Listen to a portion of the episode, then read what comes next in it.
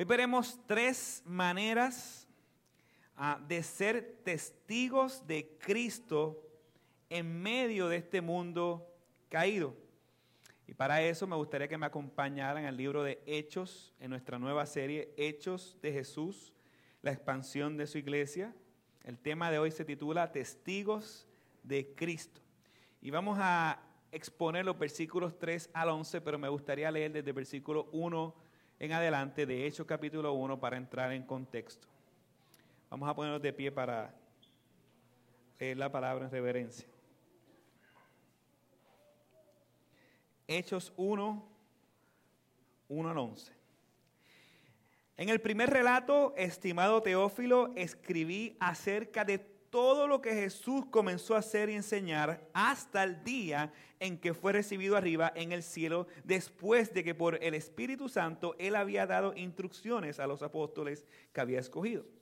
A estos también, después de su padecimiento, se presentó vivo con muchas pruebas convincentes, apareciéndoles durante 40 días y hablándoles de lo relacionado con el reino de Dios.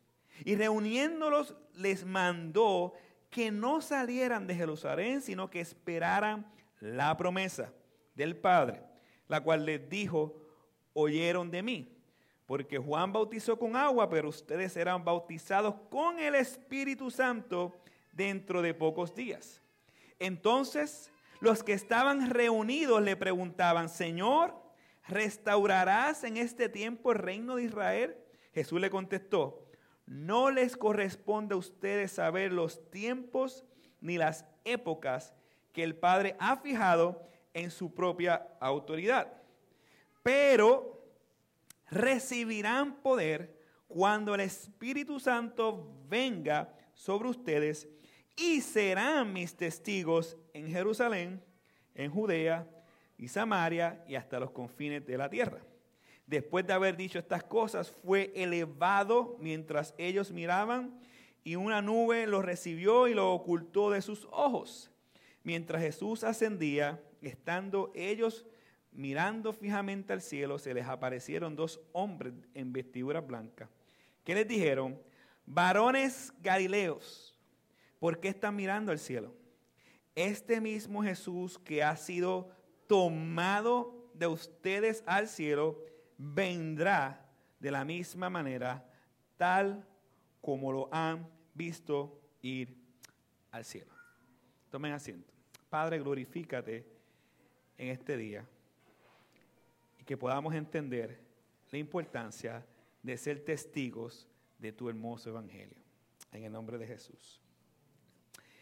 La definición de testigos, según el diccionario regular, Ah, por lo menos tiene dos definiciones populares. Número uno, persona que está presente en un acto o en una acción con o sin intención de dar testimonio de lo que ha ocurrido. Una segunda definición popular de testigo es persona que ha presenciado un hecho determinado o sabe alguna cosa y declara en un juicio dando testimonio de ellos. Y nosotros hemos visto por televisión muchos testigos, o algunos de aquí, Ah, hemos, hemos participado, aunque yo no, de ser testigos en un juicio, ¿verdad? Y esa es la idea que nosotros tenemos de testigos. Pero si vamos al libro de Hechos, el ser testigos tiene una doble ah, implicación y diferente. Número uno, se refiere a la persona que ha observado un hecho o acontecimiento, muy bien. Y número dos, eh, se refiere a la persona que presenta un testimonio por medio del cual defiende y promueve una causa. Presenta un testimonio por el medio del cual defiende y promueve una causa. Este doble significado aplica directamente a los apóstoles, pero no se limita ahí, no se limita en ellos. Para el resto de los creyentes estamos tú y yo, el segundo significado aplica a todos nosotros. Aunque solo los apóstoles fueron los testigos oculares, nosotros somos testigos al defender, promover y dar testimonio de la veracidad del Evangelio. Por medio de las escrituras y por medio de nuestra propia vida. Esto es lo que nos presenta el pasaje que vamos a exponer en este día. El pasaje, de hoy es un patrón que vemos constantemente en el libro de Hechos. Y debe de ser un patrón que debería verse constantemente en nuestras vidas. Ser testigos de Cristo en tres aspectos principales y me gustaría tocar el primer aspecto. Eres testigo de Cristo siendo testigo de su resurrección en tu vida. Me voy a explicar. Acompáñame el versículo 3. Dice el versículo 3. A estos también, después de su padecimiento, se presentó vivo con muchas pruebas convincentes, apareciéndoseles durante 40 días y hablándoles de lo relacionado al reino de Dios.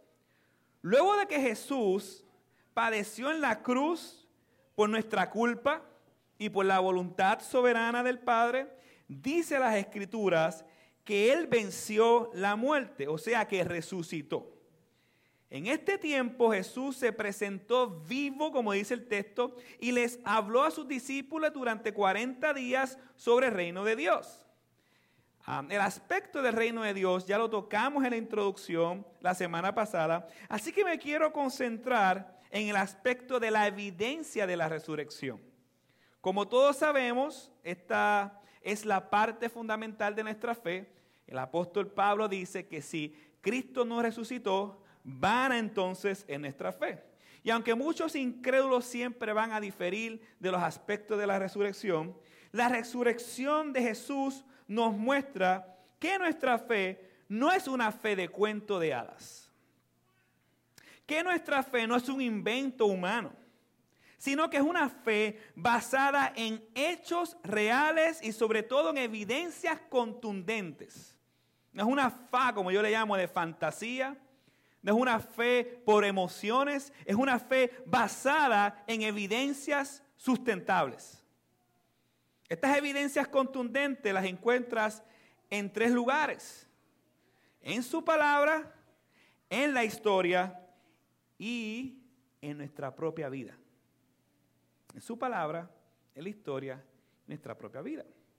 Quiero aclarar que una evidencia contundente no puede estar basada en el testimonio de un solo individuo, como ocurre con todas las religiones falsas del mundo.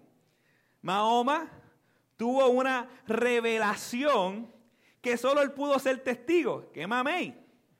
A los 40 años Mahoma comenzó a retirarse a un monte llamado Monte Ira y él creyó recibir una revelación de Alá, Dios para ellos, que le hablaba a través del arcángel Miguel que él iba a tener el secreto de la verdadera fe.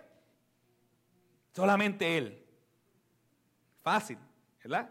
Eso se lo inventa cualquiera. Lógico, después de estudiar la Biblia, pero eso es otro tema. O sea que el único que tenía el secreto de la verdadera fe era él. Cuando escuches, tuvo un sueño, cuando escuches, tuvo una aparición, corre de ese lugar porque estás en una secta satánica. Porque Dios no puede contradecir su propia palabra. En las, escrituras nos muestran desde el Antiguo Testamento que Él estableció el sistema para que un individuo pueda ser veraz, para que para la forma correcta de establecer un testimonio que sea verdadero debe haber dos o tres testigos o más. Pues el texto que nos dice, eh, el texto nos dice que habían pruebas convincentes. O sea, evidencia extremadamente convincente y objetiva que ayuda a establecer la verdad. Esa es la definición de prueba convincente. ¿Dónde vemos estas pruebas convincentes de su aparición? las mujeres en la tumba en Mateo 28, María Magdalena en Marcos 16, los dos hombres camino a Maús que hubieron eh, varias semanas atrás lo explicamos, Pedro en Jerusalén, Lucas 24. 10 discípulos en Lucas 24, 36. 11 discípulos en Juan 20, 24. Eh, los siete discípulos que, se, que pescan en Galilea en Juan 21. 11 discípulos en Galilea en Mateo 28. 500 personas en Primera de Corintios capítulo 15 versículo 6 Pablo lo dice. Jacobo el hermano de Jesús en Primera de Corintios lo dice versículo 7. Hasta el mismo Pablo en el libro de Hechos es una evidencia de la resurrección de Cristo. Hay quienes dudan de la resurrección de Cristo. Pero peor aún, históricamente hay quienes dudan de la existencia de Jesús. Y ningún historiador serio te va a decir que Jesús no existió. Solamente un fanático religioso ateísta te puede decir esa locura. Todos los historiadores serios dicen que Jesús existió y hay evidencia contundente. Por ejemplo, en el libro de Josefo, claramente, Josefo es un historiador judío antiguo. En el libro de Josefo, eh, que se llama Antigüedades Judías, eh, hay una cita que dice, el hermano de Jacobo, Jesús el Cristo. Sin contar que 200 años después, eh, Plinio y Tácito citan específicamente a la persona de Jesús. Son, gente incrédula. ¿Por qué deben de citar a algo que ellos no deben de creer? Y lo citan diciendo que era el líder de la cesta de los cristianos. Así que históricamente hay evidencia de que Jesús existió. Pero igual de importante es ver las evidencias, no solamente en la Biblia, no solamente una evidencia de la existencia de Jesús en la historia, sino una evidencia de la resurrección de Cristo en tu propia vida.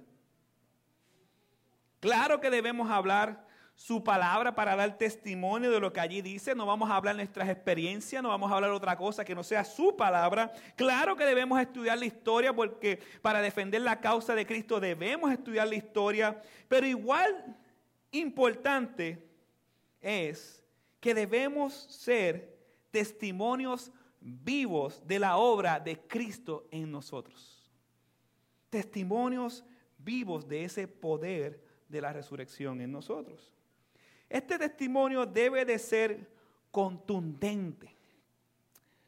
Porque Dios, dice la Biblia en Corintios, que mandó que de las tinieblas resplandeciera la luz, es el que ha eh, resplandecido en nuestros corazones para la iluminación del conocimiento de la gloria de Cristo en la faz, de la gloria de Dios en la faz de Jesucristo. Me explico. La realidad de la resurrección de Cristo en nuestra vida es comparada con la realidad de la creación del universo en el libro de Génesis. Así de poderosa debe de ser nuestra realidad, nuestra transformación. ¿Cómo vemos esto de manera práctica?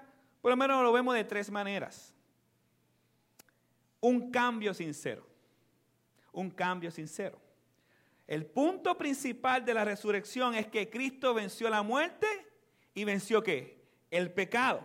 Por consiguiente, todos aquellos que son testigos de esta resurrección en este mundo darán testimonios del poder de esa resurrección en su nueva, en su nueva y sincera vida para la gloria de Dios. El pecado no va a tener dominio sobre un creyente. Es imposible. Porque estás diciendo que el poder de la resurrección de Cristo no está en la vida de esa persona, por consiguiente no es creyente. Damos testimonio del poder de la resurrección de Cristo cuando vivimos para su gloria. Cuando hay un cambio sincero en nuestra vida. Lo que antes amaba, que era el pecado, me deleitaba, decían pecadores a la orilla, ya estábamos todos nosotros secándonos en la orilla hace rato. Ahora luchamos, lo odiamos, no nos gusta. Esa es una evidencia del poder de la resurrección en la vida de un creyente. Es Cristo obrando en nuestros corazones, dándonos convencimiento de pecado, que eso lo vamos a tocar más adelante. Así que, número uno, un cambio sincero. Número dos, una esperanza viva. Tendrás una esperanza que de que así como Cristo resucitó, así también tú vas a resucitar en el fin de los tiempos. Número tres, tendrás una seguridad eterna de que cuando partamos de este mundo, nuestra salvación es segura y, y estaremos junto a Él para siempre. Así que nuestra vida mostrará un cambio real y contundente, no solo en nuestros hechos y acciones, sino de manera cognitiva en nuestra forma de pensar y de ver al mundo y de ver a Dios y de relacionarnos con el pecado. Una esperanza real y una seguridad inquebrantable en que seremos salvos por la obra poderosa de Jesucristo. Esa es la evidencia de la resurrección. Ese es el testimonio que nosotros vamos a dar al mundo, el poder de la resurrección de Jesucristo. Ahora bien, no solo eres testigo de Cristo siendo testigo de su resurrección en tu vida, sino también eres testigo de Cristo siendo testigo de su promesa y poder por medio del Espíritu Santo en ti. Leamos el versículo 4. Y reuniéndolos, les mandó que no salieran de Jerusalén, sino que esperaran la promesa del Padre, la cual les dijo, oyeron de mí. ¿Cuál es esa promesa del Padre? Versículo 5. La misma Biblia lo explica. Porque Juan bautizó con agua, pero ustedes serán bautizados con el Espíritu Santo dentro de pocos días. Lucas capítulo 24, versículo 49 dice también, yo envío sobre ustedes lo que prometió mi Padre, pero permaneced, permaneced en la ciudad hasta que seréis vestidos de poder desde lo alto. Pero entonces Jesús está citando una promesa antigua del Padre. ¿Dónde vemos esa promesa? El libro de Joel, capítulo 2, versículo 28. Dice así, Joel capítulo 2, versículo 28 para los que tomen nota. Y sucederá que después de esto derramaré mi espíritu sobre toda carne, y sus hijos y sus hijas profetizarán, sus ancianos soñarán sueños, sus jóvenes verán visiones, y aún sobre los siervos y las siervas derramaré mi espíritu en estos días. Haré prodigios en el cielo y en la tierra, sangre, fuego y columna de humo. El sol se convertirá en tinieblas y la luna en sangre antes de que venga el día del Señor grande y terrible. Y todo aquel que invoque el nombre del Señor será salvo, porque en el monte Sión y en Jerusalén habrá salvación, como la ha dicho el Señor, y entre los sobrevivientes estarán los que el Señor llame. También lo vemos en el profeta Isaías capítulo 32, versículo 15, hasta que se derrame sobre vosotros el Espíritu desde lo alto. El desierto se convertirá en, campo fértil y el campo fértil se ha considerado como bosque. Isaías 44, 3, uno más. Porque derramaré agua sobre la tierra sedienta y torrentes sobre la tierra seca. Derramaré mi espíritu sobre tu posteridad y mi bendición sobre tus descendientes. Súper. Muy bien. La pregunta es, ¿por qué esto es importante para los apóstoles? ¿Y por qué esto es importante para nosotros? Ya yo sé que está en la Biblia. Yo sé que es una promesa de Dios cumplida. Pero ¿qué tiene que ver eso con los apóstoles y conmigo? Porque si no fuera por el Espíritu Santo, los apóstoles no podrían hacer nada no hay guianza, no hay sabiduría, no hay poder. Punto. Esto lo vemos en la, en la contestación de Jesús a la pregunta que les hace los apóstoles sobre cuándo restaurará el reino a Israel. Vaya conmigo al versículo 7, mírelo bien.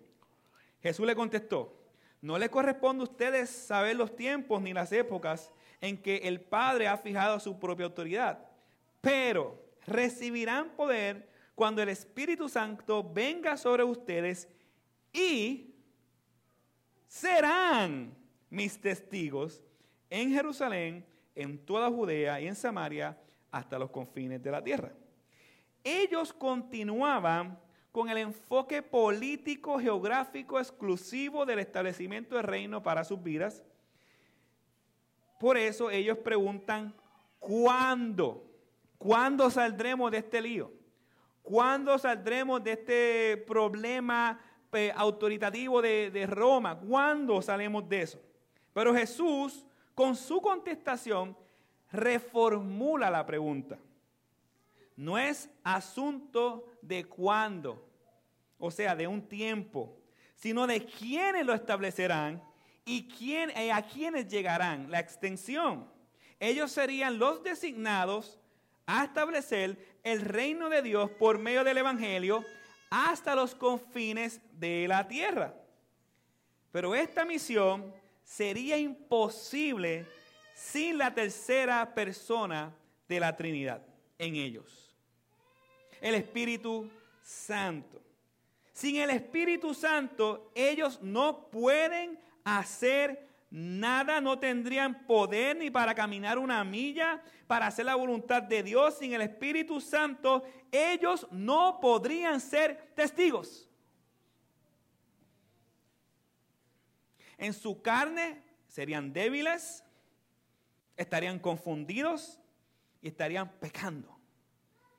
Sin el Espíritu Santo no pudiéramos convencer al mundo de pecado y de justicia. Sin el Espíritu Santo, el hombre no pudiera aplicar las verdades de Dios en su mente. Por consiguiente, no hay salvación.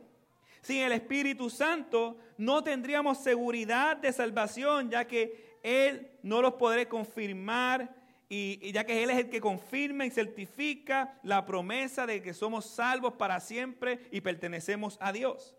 Sin el Espíritu Santo no tuviéramos ayuda, consuelo, guianza. Sin el Espíritu Santo no pudiéramos comprender su palabra.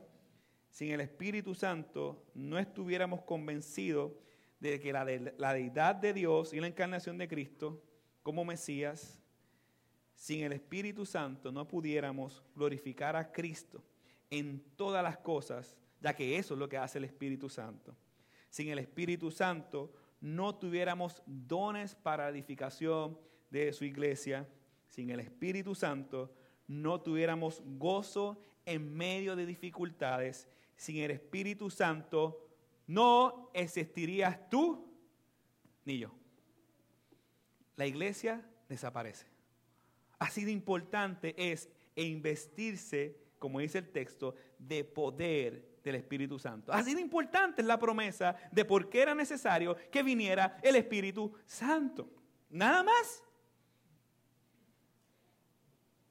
Así que es indispensable que este Espíritu llegara a los apóstoles porque así cumple las promesas establecidas por Dios en el Antiguo Testamento y esas promesas son su iglesia y la conversión de los perdidos. Gloria a Dios por su Espíritu. La diferencia entonces entre los apóstoles y nosotros es que ellos son testigos oculares de Jesús y son ordenados, comisionados para ser apóstoles en un sentido autoritativo, equipados por el Espíritu Santo para hacer dones extraordinarios, lo vamos a ver pronto en el libro de Hechos, y que los judíos al ver estos dones extraordinarios, reconocieran la promesa profetizada por Joel y ellos dijeran, de esto es que nos está hablando el profeta Joel. Este es el Cristo, este es el Evangelio, este, esto es lo que se supone que esa era la razón por la cual ellos estaban haciendo todos estos dones extraordinarios en el libro de Hechos. Ellos fueron comisionados para esta función, así como el Antiguo Testamento Israel fue comisionado para ser testigos y declarar al mundo la gloria de Dios a todas las naciones del mundo. Ahora, ¿cómo nosotros somos testigos de esta promesa que estamos viendo aquí y del poder del Espíritu Santo? La palabra testigo en el original viene de la palabra mártir. Implica dar nuestra vida por Él. Así que la primera evidencia del poder de Dios en nosotros es una respuesta radical a darnos por Dios. Nadie que no es salvo puede responder sinceramente en dar su vida por la causa de Jesucristo. Y yo cuando analizo el pasaje y veo que si estamos dispuestos a dar nuestra vida por Cristo, humanamente Nadie en la carne daría la vida por alguien que tú no ves. Pero bíblicamente, por el poder del Espíritu Santo que Él pone en nosotros, nosotros estamos dispuestos a ser mártires, testigos de ese poder en nuestra vida. Nosotros, a la luz de la Biblia, estamos dispuestos por medio de ese poder a ser testigos, aunque nos cueste nuestra propia vida. La segunda evidencia no solamente es la disposición a dar nuestra vida por Cristo, sino que es que comenzamos a dar frutos. La carne no da frutos, la carne da obras pecaminosas, pero el fruto es procediente del Espíritu. Él comienza a obrar en nosotros para cosechar su fruto en nuestras vidas. Amor, gozo, paz, paciencia, benignidad, bondad, fe, mansedumbre, templanza. Gálatas capítulo 5. Estos no son las obras de nuestra carne, la cual es incapaz de producir mm, sinceramente un fruto, sino que es producto de la presencia del Espíritu Santo en nuestras vidas. Amén. Ya vimos que somos testigos de Cristo dando testimonio de su resurrección y de su promesa y poder. Y la tercera manera en que somos testigos de Cristo es siendo testigos de su regreso, mostrando al mundo que nosotros sí tenemos una esperanza verdadera. Dice el versículo 9, vaya conmigo. Después de haber dicho estas cosas, fue elevado mientras ellos miraban y una nube lo recibió y lo ocultó de sus ojos. Uno de los eventos más importantes en toda la Biblia, junto con la vida, la muerte, la resurrección, es el evento de la ascensión de Jesús. Por lo menos por siete cosas principales. Número uno, la ascensión de Jesús señaló el final de su ministerio físico terrenal y el inicio de la era de la iglesia y su espíritu en nosotros. Gloria a Dios. Número dos, significa que el éxito de su obra terrenal culminó. Él fue exitoso por medio de la obra que hizo. Él cumplió todo lo que el Padre le había determinado. Eso es lo segundo. Número tres, marcó el retorno a su gloria celestial. Gloria a Dios. Número cuatro, simbolizó su exaltación por el Padre. Aquel que estaba diciendo con la ascensión, ven conmigo, estoy complacido con lo que hiciste. Ya tu obra está completamente hecha, la recibo perfecta. Le permitió preparar, número 5, le permitió, le permitió preparar un lugar para nosotros, como dice Juan capítulo 14, versículo 2. Número 6, indicó el inicio de su nuevo ministerio como sumo sacerdote, el mediador del nuevo pacto, aquel que intercede por nosotros todos los días. Yo pienso que nosotros no estamos conscientes de la eficacia de su intercesión. No es lo mismo a que, por ejemplo, viene una persona, me saca una, saca una pistola a un amigo y yo me meto frente a él y le digo, por favor no lo mate. Pum, pues recibo un tiro, lo más seguro. Me matan a mí y me lo matan a él también. Pero el que intercede por nosotros no soy yo, ni eres tú, es Cristo Jesús. Aquel poderoso para sostenernos. Entienda esto. El interceder es ponerse en lugar de la otra persona. Cuando tú oras, el que intercede es Cristo. Ten por ciento seguro que la oración llegó. Cuando tú clamas a Dios, el que intercede es Cristo. Ten por ciento, 100% seguro que tu oración, tu clamor va a ser llegado a Dios. No tan solo eso. Cuando tú estás viviendo esta vida de sufrimiento, estamos claros, el que nos consuela, el que intercede es el Señor. Ten por seguro que serás consolado. Mire la eficacia de la intercesión de Cristo. Y eso es parte de lo que esto nos muestra. Él fue recibido para interceder por nosotros. Él intercede cuando nosotros pecamos y nos lleva al arrepentimiento. Él intercede cuando nosotros no sabemos tomar decisiones y nos guía a la verdad. Ese es el poder que vemos de la ascensión. Número siete, estableció el patrón para su regreso. Asimismo como se fue, asimismo regresará. Glorioso, hermoso, grandioso. Con la diferencia que no solamente los apóstoles lo verán, sino que todo ojo le verá y toda rodilla se doblará y confesará que Jesucristo es el Señor. Ahora bien, nosotros tenemos claridad de esto, pero ellos aún no tenían todo el consejo que el Espíritu Santo más adelante le daría. Así que la razón de por qué ellos hablan esto del versículo 10 es por eso, del versículo 10. Mientras Jesús ascendía, estando ellos mirando fijamente al cielo, se les presentó dos hombres en vestiduras blancas. Estos ángeles de vestiduras blancas reafirman lo que Jesús ya le había dicho en Lucas capítulo 19. Mire cómo dice el versículo 11. Varones Galileos, ¿por qué están mirando al cielo? Me imagino, ¿verdad? Yo no, eso sería algo impresionante, yéndose así. ¿Por qué están mirando al cielo? Este mismo Jesús que ha sido tomado de ustedes al cielo, vendrá de la misma manera, tal como lo han visto ir al cielo.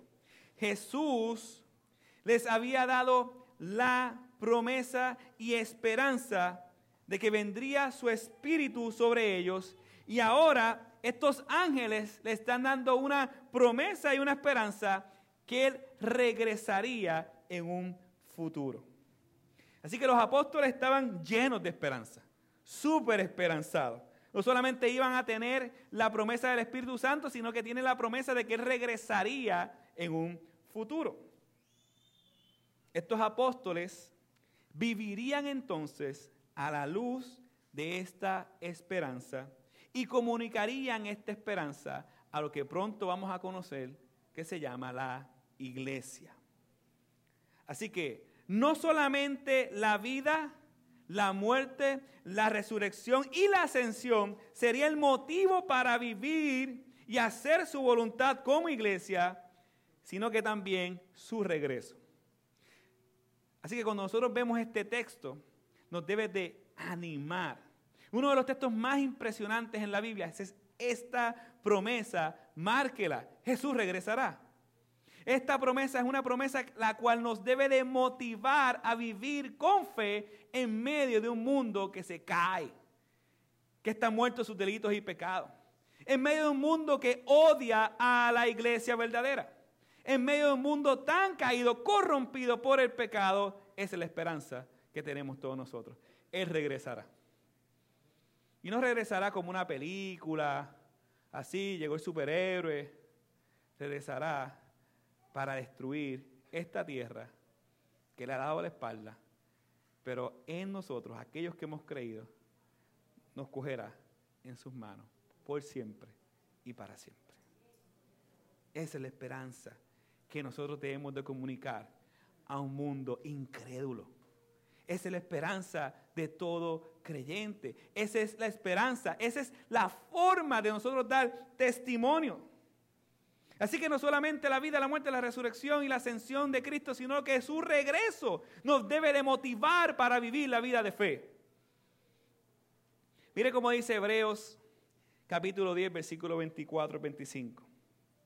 Preocupémonos los unos por los otros, a fin de estimular el amor y las buenas obras, no dejando de congregarnos como acostumbran hacerlo algunos, sino animándonos unos a otros y con mayor razón ahora que vemos que el día se acerca. Primera de Pedro 4:7. Ya se acerca el fin de todas las cosas. Así que para orar bien, manténganse sobrios y con la mente despejada. Primera de Juan 2:28. Y ahora, queridos hijos, permanezcamos en Él para que cuando se manifieste podamos presentarnos ante Él confiadamente, seguros de no ser avergonzados en su venida. Somos testigos de Cristo, esperando su regreso, viviendo unidos como hermanos y unidos a Él. Así que Cuando la Biblia nos presenta el ser testigo de Cristo, eh, por medio de la esperanza de que Él ha de regresar, nos presenta siempre en unidad. Unidad con la iglesia y unidad con Él. Es imposible separar esas dos cosas. Ahora bien, si tú no eres creyente y estás aquí escuchando este mensaje, el regreso de Cristo será lo más espantoso que tú verás en tu vida. El regreso del Salvador no es el regreso de tu Salvador, sino la ira de Dios.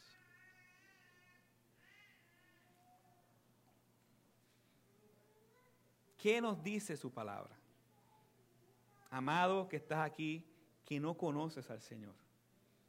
Hay una manera bíblica de nosotros escapar de la ira de Dios. Hay una manera bíblica de nosotros apropiarnos de las promesas que vemos en la Biblia. Hay una manera bíblica de nosotros ser investidos por el poder del Espíritu Santo y ser testigos, que es el propósito por el cual Dios nos creó. Sí, la Biblia dice, arrepiéntete y cree en el Señor. Dale una espalda a tu vida de pecado. Dale una espalda a tu tratar de ganarte la salvación por tus obras y confía en que Cristo vivió la vida que se supone que tú vivieras y murió la muerte que se supone que tú recibieras. Y serás salvo. Y entonces vas a comenzar a ver en tu corazón deseos nuevos. Vas a comenzar a odiar tu pecado, como dijo ahorita. Vas a comenzar entonces a amar a Dios. Vas a comenzar entonces a ver frutos del Espíritu, lo que nunca ha habido en tu vida. Esa es la evidencia de que realmente y sinceramente tú has sido salvado por el poder de la resurrección en Cristo Jesús.